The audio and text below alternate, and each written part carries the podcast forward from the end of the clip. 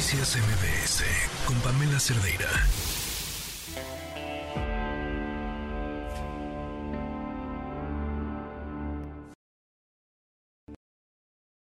Soy de Chimalhuacán del Estado de México y sí, ya tenemos problemas con el agua, eh, aunque esto ha sido realmente desde que entró el gobierno de Morena. Eh, por estas fechas siempre nos quitan el agua, de hecho nunca habíamos tenido tantos problemas con el agua hasta que llegó esta administración, pero sí ahorita tenemos como prácticamente dos semanas, tenemos que ir a pedir la pipa de agua a Odapaz y nos tardan aproximadamente entre 6 y 8 días en llevárnosla. No hay problema de agua, el problema son los vecinos inconscientes que tiran el agua. Por ejemplo, el vecino de al lado, él no vive ahí, es un terreno donde nada más tiene pasto y algunas plantas y lleva más de una semana con los aspersores prendidos día y noche, que definitivamente es un desperdicio de agua, ya te imaginarás. Aquí en la obrera hay falta de agua bastante falta de agua. Nada más la ponen una hora después se va y esperarse al otro día. Pero ese es problema tanto de los ciudadanos como del gobierno. El ciudadano porque la tira, sí, lava como si tuviera mucha agua y, y el gobierno no hace su trabajo. La situación del recurso de agua está muy complicado. Estos últimos tres meses este, sin agua llegan a dejar caer un poco de agua, pero pues de la noche y no se alcanza a llenar ni la cisterna ni el tinaco. Digo, los que tenemos la dicha de tener cisterna, pero los que nada más cuentan con tinaco pues es bien complicado, ya no alcanza ni para bañarse ni para lavar los trastes, entonces sí está volviendo algo delicado, preocupante y angustiante acá en Toluca, Estado de México.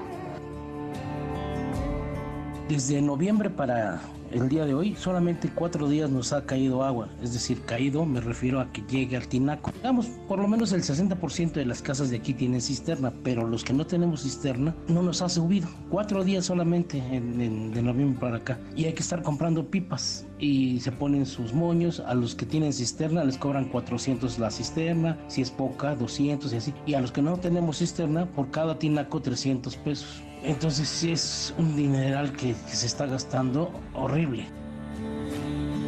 Aquí en mi colonia, Ciudad de Zahualcoyot, colonia Manantiales, sí bajó, bajó, algo el suministro de agua. Este, no cae lo normal, eh, cae una pequeña gotera un poquito fuerte. Esa me ayuda a que la cisterna se esté conservando a la mitad porque no, no pasa de ahí. Soy de la capital de Oaxaca y sí hemos tenido muchos problemas en la mayoría de las colonias se está entregando cada 30 días o más. Sí es un grave problema y se va a poner peor. Colonia Insurgentes Miscuac, sí tenemos ya problemas de agua. En este momento, en este edificio donde vivo, solo es de presión. tenemos poca presión, pero todavía agua. Pero algunos vecinos de eh, Insurgentes Extremadura ya me dicen que ellos ya les está faltando el agua. Es la alcaldía Benito Juárez. Horrible el suministro dentro de la Ciudad de México en la alcaldía Iztapalapa. Horrible. Pues aquí no, bendito Dios, nos la ponen este el lunes y nos la quitan el miércoles. Bendito Dios, hasta ahorita no, no hemos tenido falla de agua.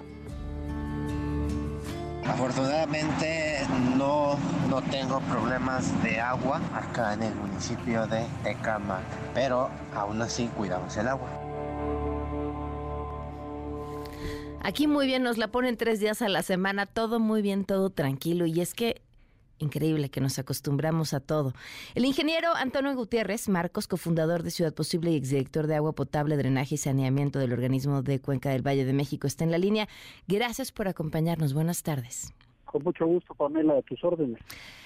A ver, eh, ¿qué está ocasionando el problema que tenemos hoy? ¿Cuáles son todos los factores involucrados? Fundamentalmente lo siguiente, el Valle de México se abastece por dos vías, una que es de aguas subterráneas con los pozos y otra que viene de aguas eh, superficiales que es el sistema Cuchamal. Eh, pozos tenemos los que están localizados en la ciudad y los propios municipios y los que están en el municipio de Lerma, que vienen hacia la Ciudad de México y dejan agua en algunos municipios del estado y el Cutzamala que se reparte también en 13 municipios de, del Estado de México. ¿Y qué está pasando? Pues mira, que entre el calentamiento global, el cambio climático, la deforestación, la falta de acciones para poder restaurar las cuencas, la falta de vigilancia en toda la, eh, eh, la parte alta de la sierra para evitar todo lo que es la tala inmoderada, las extracciones ilegales de agua, etcétera, pues han, hecho que en estos cuatro años que hemos tenido sequías muy fuertes, los niveles de Cochamala se vayan para abajo. ¿Por qué? Pues porque no llueve.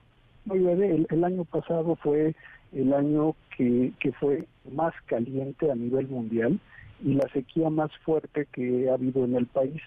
Obviamente hay temas que el ser humano no puede modificar, el clima Aquí realmente no tendríamos que, decir si es de un gobierno, es de mm. otro, el clima se modifica y estamos eh, padeciendo todos, ya escuchando los comentarios eh, que te hace el público, pues ves que está en todas las regiones, de todos los niveles, todos los estratos, en todos lados hay falta de agua. ¿Qué tenemos que hacer? Bueno, son dos, dos eh, acciones fundamentales. Una, el gobierno federal, que es el que tiene a cargo el, eh, sistema Cuchamala a través de la Comisión Nacional del Agua, debe tomar acciones fuertes, fundamentales, y eh, rápidas para poder empezar a trabajar en esa restauración de cuencas, tener mayor vigilancia. Mira, eh, en principio es tener una mayor vigilancia a través del ejército para evitar la tala inmoderada en las, en las zonas altas. El bosque es el principal productor de agua, es la fábrica de lluvia. Okay si nosotros seguimos como estamos, pues no va a haber. Eso no fue, pero ni mencionado el día de hoy. No, definitivamente son temas que no están. Eh, eh, las, las propuestas que están haciendo es traer agua del acuífero que está en Zumpango, que ya eran acciones que se estaban haciendo desde que se estaba trabajando con el, con el aeropuerto de Laifa, perforar algunos pozos para eh, traerlos hacia el Estado de México, en algunos municipios, y alguna parte de ese volumen se va a dejar para la Ciudad de México. Es una acción que ya estaba prevista y que ya se estaba llevando a cabo. No es una respuesta, hay que aclararlo, no es una respuesta a esta crisis que estamos viviendo. Okay. No hay una declaratoria de emergencia, no hay recursos extraordinarios que se puedan invertir para apoyar a municipios o a la Ciudad de México. A lo mejor la Ciudad de México, y hay que decirlo, es una, una ciudad que está muy equipada efectivamente tiene cerca, son cerca de mil pozos que abastecen entre el herba y los pozos propios que abastecen a la ciudad, pero hay zonas que fueron diseñadas y que fueron eh, urbanizadas pensando que la factibilidad que de agua venía del sistema Cuchamala. Obviamente tienes eh, muchas que son mezcla. Y el agua de Cuchamala se mezcla con, con el agua de pozos en un tanque y se distribuye hacia, hacia las alcaldías. Esto genera baja presión, que es lo que mencionaban los vecinos. Eh, la ley te obliga como autoridad a que tú entregues el agua en la toma que tienes en la calle. realmente también hay que, ir invitando, no toda la gente puede, a todos aquellos que puedan, sí es necesario que pongas una cisterna y a lo mejor en el espacio que, que se pueda poner algún tanque, algún tinaco que te permita bombear hacia, hacia los eh, tanques elevados. De otra manera va a estar complicado. Estamos viendo el inicio de un problema muy grave. O sea, si no llueve de aquí a junio, la temporada de lluvia va a ser entre mayo y junio. Eh, con agua tiene previsto que me parece que es el 23, 25 de junio, que serían las fechas donde ya tendrían que dejar necesariamente de extraer agua de las presas por los bajos niveles y por lo ya tienes estás en un nivel donde ya tienes lodos y donde la calidad del agua ya no sería la adecuada. Ese es el llamado día cero, que se espera para qué día de junio. Bueno. Eh, me parece que es el 24 o 25 de junio, que es el, que tiene previsto, pero es el día cero, digamos, para extraer agua del sistema Cutzamala. No es un día cero de y que no se genere tampoco la alarma de que no habrá una gota de agua. Mm. La alarma debe estar en el sentido de que como como porque nos quedan los pozos, pero pues eso tampoco es un alivio, ¿no? no es un alivio porque no es sustentable lo que estamos haciendo. La salida que tenemos inmediata, Pamela, es perforar pozos donde eh, la población se alimenta del sistema Cuchamala, pero esto qué hace? Pues que le pegas más al acuífero subterráneo y el acuífero es tardadísimo en que se pueda recuperar. Mm. Son décadas y décadas que hemos hecho, hemos invadido todas las zonas de recarga, las zonas altas, vas a la Cusco, eh, empiezas desde Milpalta, Tlalpan, Magdalena Contreras, Álvaro Obregón, todos los cerros están invadidos y están pavimentados. ¿Qué hacemos? Que el agua, los escurrimientos que vienen de las zonas altas, que tenían que infiltrarse para poder ir eh, recargando el acuífero, nos encargamos de bajarlos a mayor velocidad por el pavimento y luego nos peleamos con el agua de lluvia para bombearla y sacarla de la ciudad porque nos molesta, ¿no? Nos inundamos, nos encharcamos y ahora resulta que es lo que nos podría sacar del problema. Entonces, eh, lo que tenemos que hacer es invertir en infraestructura para aprovechamiento de agua de lluvia, que no es un tema fácil, sobre todo cuando hablamos eh, de 20 millones de habitantes, que tendríamos que aprovechar más el agua de lluvia. Mejorar las condiciones de distribución, disminuir las fugas en, las redes de distribución, que es algo interesante porque más de lo que da el sistema Cuchamala, el sistema Cuchamala abastece o representa el 30% del volumen que llega al Valle de México eh, o que utiliza el Valle de México. Estamos hablando de que las pérdidas son mayores al 45%. O sea, tenemos una cantidad de pérdidas de agua potable enormes. ¿Por qué? Porque no se ha invertido en infraestructura, porque normalmente son inversiones que no se ven, no lucen. Eso, a ver, eso eh, hay, hay, que entender cómo así, este presupuesto, porque además el, el dinero para agua puede llegar y transformarse a través de distintas fuentes. Está el dinero federal, pero también me imagino que hay recursos de SACMEX, esos tienen o no tienen que ver, y cómo, cuál ha sido la evolución en los últimos 10 años de ese presupuesto. Eh, normalmente los organismos operadores como el SACMEX o los organismos operadores que hay en, los municipios, la eh, Comisión Estatal de un Estado de México, se alimentan por dos vías, una por el presupuesto que da el propio Estado, en el caso de la ciudad del gobierno federal, y otra con los recursos propios del sistema, que obviamente son por la operación, lo que te cobran por entregarte el agua en tu casa. Eh, es todo un tema porque a veces las tarifas no son las adecuadas. O sea, sabemos que nos quejamos porque puede ser un cobro alto, porque se nos hace mucho lo que pagamos por agua, pero la realidad es que el costo que tiene el que nos entreguen el, agua en nuestras casas no, no, no representa en la factura que pagamos la realidad. Entonces hay apoyos que hace el gobierno federal.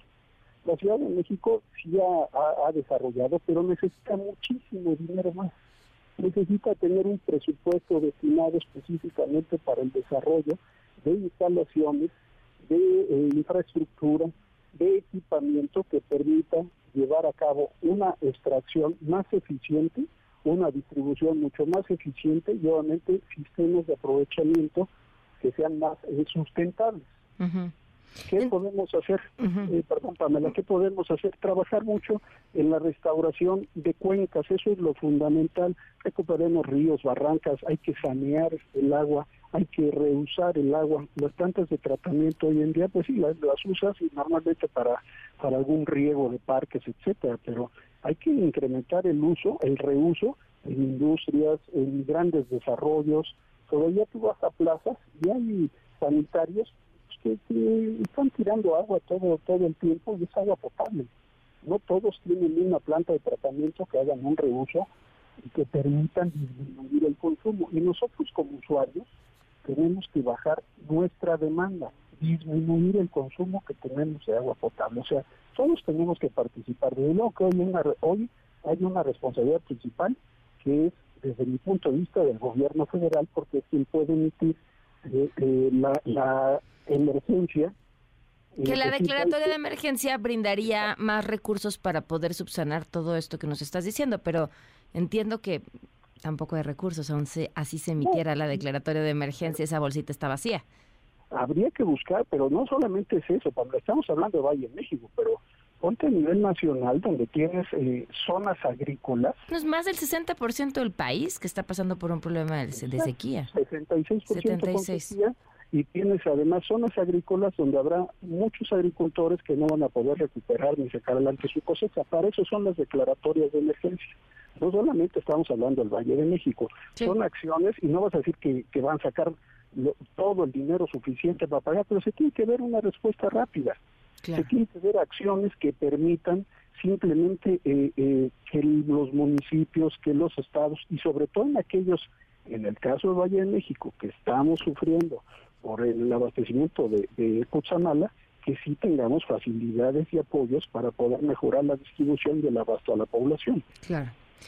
Bueno, pues te agradezco muchísimo la, la, oportunidad de platicar y vamos a seguir dando lata para, para poder entender con más claridad lo que está pasando y las posibles soluciones.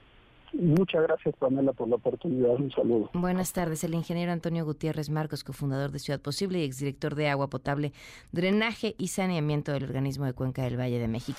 Noticias MBS con Pamela Cerdeira.